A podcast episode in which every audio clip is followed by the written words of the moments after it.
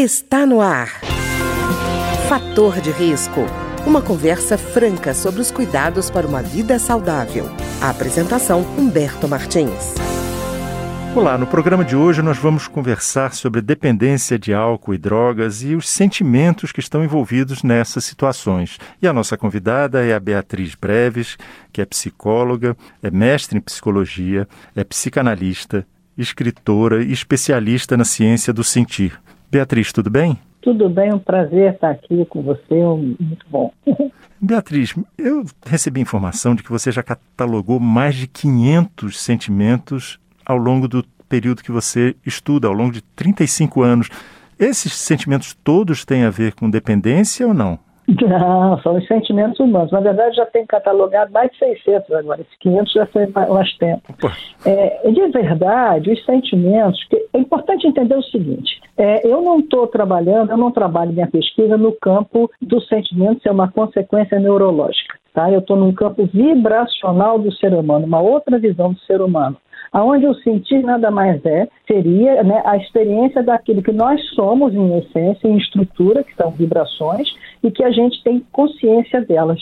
Né? Então uhum. a gente sente sentimentos, sensações, frio, calor, enfim, e até o pensamento é uma vibração processada, aí sim, pelo cérebro. Então isso é importante entender para situar aonde eu estou falando de sentimento, né? Então, uhum. nesse sentido, a gente fala, eu cataloguei mais de 600 sentimentos, mas, entretanto, ele tende ao infinito, porque a gente não repete um sentimento, e cada dia é uma experiência nova que a gente vivencia, eles nunca estão sozinhos, você Pensa assim numa salada de frutas. Você pode botar aquelas mesmas frutas, mas você nunca vai conseguir repetir exatamente o mesmo sabor. Porque você, um milímetro a mais de uma fruta, um peso a mais, isso aqui, você vai, de alguma maneira, alterar minimamente aquele sabor. A mesma coisa os sentimentos. A gente tem uma tendência a pensar no sentimento isolado. E não é assim, eles estão sempre em grupos. Quando você pensa num sentimento, você pode começar a puxar. Então, é, tende ao infinito. É, a gente é sentimento, a gente é cientista. Né? Seria essa a proposta. Beatriz, eu acho interessante porque isso respeita, inclusive, a diversidade de percepções das pessoas sobre a realidade. Né? A coisa que me uhum. dá mais incômoda é quando a gente encontra, por exemplo, um dicionário de situações e as pessoas têm que ser encaixadas naquelas situações. Com essa variedade de sentimentos que você já descobriu, é possível perceber a individualidade nesse processo, né? Cada ser humano é único. Essa visão mais, que é uma visão que vem dominando a ciência já há muitos anos, é uma visão é, materialista newtoniana, né? que é, aí, inclusive é um mundo mecânico. E o ser humano tende a ser visto como uma máquina perfeita. A gente abre lá o Google, está né? Tá cheio de exemplos do ser humano, do corpo, como uma máquina. E nós não somos máquinas. Nós somos pessoas sensíveis, nós somos seres sensíveis, tudo que é vivo é sensível. Então, esse é um grande equívoco que realmente é, individualiza cada um único. Você pode ser até gênio, univitelino, mas são duas pessoas distintas e cada uma vai ver o mundo ao seu jeito, à sua forma. Não tem como. Já quando você coloca o mecânico, o ser humano como uma máquina, que é o outro paradigma que eu não me identifico, mas que prevalece, inclusive, você pode enquadrar todo mundo. Então, todo mundo, vamos pegar uma metáfora, tem que se enquadrar no manequim 42. Uhum.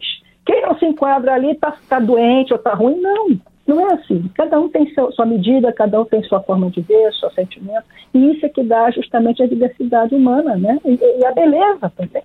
E Beatriz, eu imagino que no caso, por exemplo, da dependência, isso permite também você aceitar com mais maleabilidade o perfil da pessoa do que ficar dizendo ou você faz isso ou você faz aquilo. Se você não faz isso, não faz aquilo, não encontra um resultado X, né? Exatamente. Um dos problemas da dependência que eu vejo muita gente é porque tendem a enquadrar, né? Por exemplo, pega um drogadito, ele tem que ser enquadrado naquilo para ele largar aquela, aquela situação e mudar aquela. sair das drogas, seja ela droga mesmo, enfim, ou seja, até o álcool, né? E, e muitos deles, até por ser, terem temperamentos rebeldes, não conseguem. E isso é muito delicado, é muito difícil. Então, eu acho que funciona realmente você enquadrar, funciona, mas eu não sei se é, é como eles dizem muitas vezes no ar, eles dizem, né? A pessoa é alcoólatra e vai ser até morrer. Né? Uhum. Se a pessoa consegue internalizar isso, consegue vestir o manequim 42, pegando a metáfora que eu usei, vai ser bom para ela, porque o, o, por pior que seja você se enquadrar, o vício ainda consegue ser pior. Agora, uhum. se ela conseguir se descobrir, se realimentar dentro de si, buscar a dinâmica interna dela, aí ela vai se libertar realmente do vício. Pois é, Beatriz, e, e o, a questão desse vício também é todo o ambiente que está à volta dela, né? A gente não pode simplesmente responsabilizar e dizer assim, ah, você é um fraco porque você é um viciado. Como se o ambiente em volta também não tivesse qualquer é, influência na decisão da pessoa, né? Isso você está falando é fundamental, porque uma das coisas que a, a, a ciência do sentido que eu pesquiso, que eu, que eu criei, na verdade, né, com essa coisa que eu faço, é dizer que o ser humano é um complexo biopsicossocial. Não há como isolar. Eu não tenho como olhar para você só no seu biológico, eu não tenho como olhar para você só no social e nem muito menos no seu psicológico, porque eles são inseparáveis. Na verdade, você tem uma pessoa, um eu. Este eu, ele se manifesta de diversas formas, dentro dessas formas como a gente materializa o ser humano, né? biopsicossocial, mas não tem divisão, não sabe nem onde começa um e termina o outro. Eles são unos. Né? Então, é, é isso, cada um vai ter a sua forma e tudo vai influenciar, é um conjunto, são sistemas, né? A gente funciona, a gente vive em sistemas. Então, é, é o que você foca. Natural que se eu foco aquele, aquele rapaz ou aquela moça que está viciada, eu estou focando ele no individual. Mas eu, se eu ampliar o foco, eu vou enfocar ele na família. Se eu ampliar mais ainda, eu vou focar ele na sociedade. Tudo isso está interferindo, porque não tem como separar. Tudo vai depender de onde você foca a pessoa, de que lugar você está olhando. É, e todos os uhum. lugares são importantes. Todos eles têm seu peso em cima do que está acontecendo. Quer dizer, cada um tem uma história pessoal que é intransferível, né? Exatamente. Cada um tem uma história pessoal que é intransferível. E mesmo que eu consiga passar alguma coisa que a gente sabe, né, que de alguma maneira eu, a, a, a, troca por identificação, você não vai viver a minha história, aquela experiência que eu vivi, uhum. da mesma maneira que eu. Você vai dizer de acordo com a sua história pessoal. Então é assim. Cada um é único. E isso é o ser humano. E infelizmente eu, eu fico muito sofrida de ver esse enquadramento todo das pessoas. Eu acho que não é assim, não é para ser assim. Nós não somos assim. E isso gera problemas muito sérios, porque, na verdade, tira a individualidade e a identidade da pessoa. Aí fica tudo robótico, né? Para é. de pensar. Isso é muito ruim. Quer dizer, saiu do padrão, é doente. Saiu do padrão, é doente. E não é assim. Não é assim. Hum. Às vezes a doença até mantém a pessoa. Eu, eu, eu trabalhei muitos anos, já sou aposentada em um hospital geral como psicóloga. Eu vi doenças sustentarem as vidas. Né? Eu vi pessoas que ao se curarem morriam, porque aquela doença tinha uma função de sustentar a vida. É, é muito complexa a situação. Não é assim. Quantas vezes você vê a pessoa realizou o grande sonho de repente morreu. Né? Puxa, agora, puxa, que conseguiu. Porque não é tão simples assim. A coisa é complexa. A vida é complexa.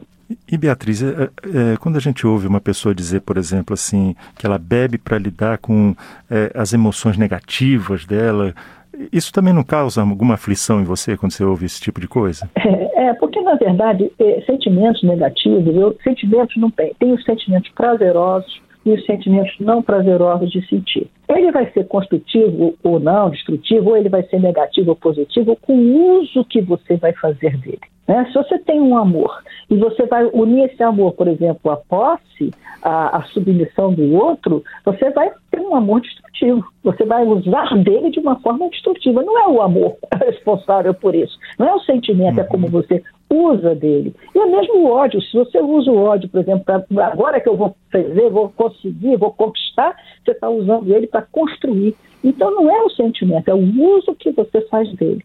Então, na verdade, quando a pessoa ela não, está, ela não consegue, o que a gente está falando? Um conjunto de sentimentos, de desarmonia dentro da pessoa, traz sofrimento.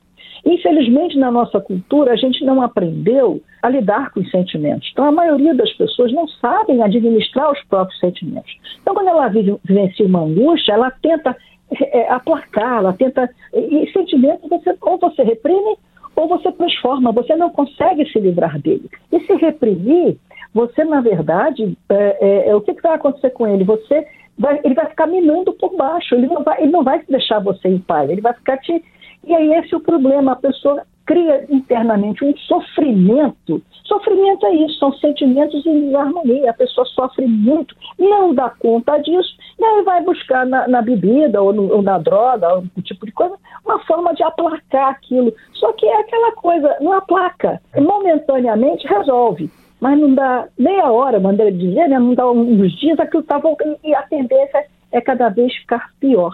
E aí você cada vez vai perdendo mais a administração de si mesmo. É como se fosse assim, o sentimento é como se fosse assim uma grande orquestra e você é o seu regente. Então é como se no, no drogado ele é o maestro que não consegue mais reger a sua própria orquestra, que não consegue mais afinar os seus sentimentos. Então fica cheio de ruídos internos.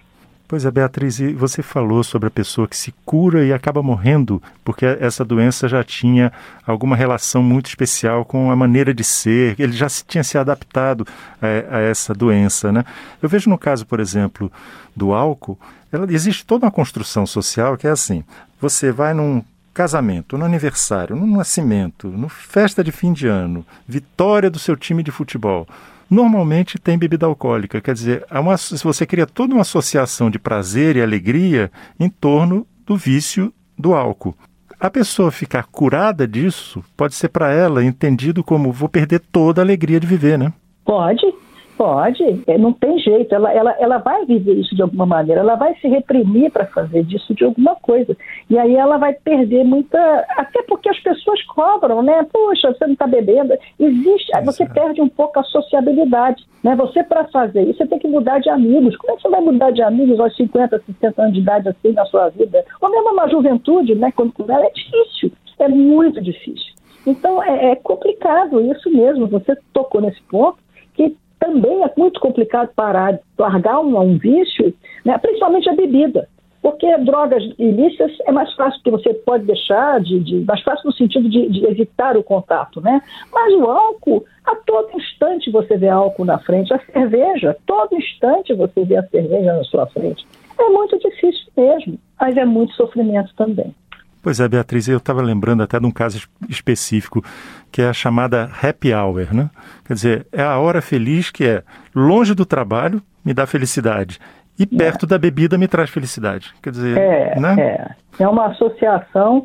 A bebida ela pode, ela deveria vir pelo prazer, né? Quando ela se torna um vício, ela deixa de ser o prazer, né? Eu vou lhe dizer uma coisa, até vou lhe, lhe, me permitir. Eu, eu, eu, eu fumei durante, durante muitos anos. Né? Eu, eu, posso falar, é uma droga também, né? Só que não é no tipo do que a gente está tratando aqui, mas é uma uhum. droga. Eu cheguei a fumar quatro maços por dia, sabe o que, que é isso? É uma loucura, é uma loucura, você está se matando, né? E eu só consegui parar de fumar, e eu dizia assim, nem em sonhos eu vou fumar. Eu só consegui parar de fumar o dia que eu entendi que isso era uma, aquela, aquilo que era excessivo, que nem é uma bebida excessiva, que é uma, o dia que eu entendi que aquilo era uma doença. Eu digo, eu preciso me tratar. E eu fui me tratar com aquilo. No dia que eu descobri isso, aí eu comecei. Eu, tanto é que hoje você vem aqui em casa, você pode fumar. Eu não tenho o menor problema com cigarro. Nenhum problema. E quando eu tenho vontade, eu digo, não quero. Simples assim. Já tem mais de 20 anos que eu parei.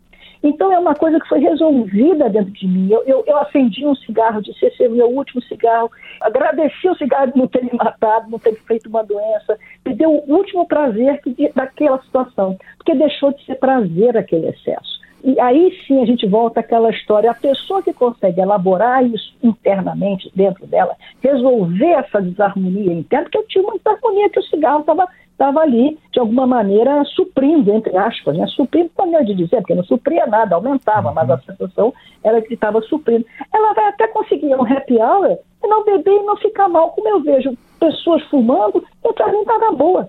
Então eu acho que tem uma coisa mesmo de aprender a diminuir, encarar que aquilo é um problema, que para o outro pode não ser, mas para você é, e saber lidar com isso de uma outra maneira. E entender que você pode buscar outros recursos na vida, né, para é, administrar aquilo que tá te, você sente que está te faltando. Né, que aquela bebida ou aquela droga, ela está te, é, de alguma maneira, te falseando o que está suprindo. É verdade. Eu conversei com Beatriz Breves, que é mestre em psicologia, psicanalista, escritora e especialista na ciência do sentir, que conversou conosco sobre a dependência, especialmente a dependência de álcool. Beatriz, muito obrigado. Não, obrigada a você, é um prazer enorme. O programa de hoje teve trabalhos técnicos de Ricardo Coelho. Se você tem alguma sugestão de tema ou comentário sobre o programa de hoje, basta enviar uma mensagem para o endereço eletrônico programa fator de risco, tudo junto, arroba gmail.com. Até o nosso próximo encontro. Fator de risco, um programa com dicas para melhorar a saúde. Uma produção da Rádio Câmara, transmitida por emissoras parceiras de todo o Brasil.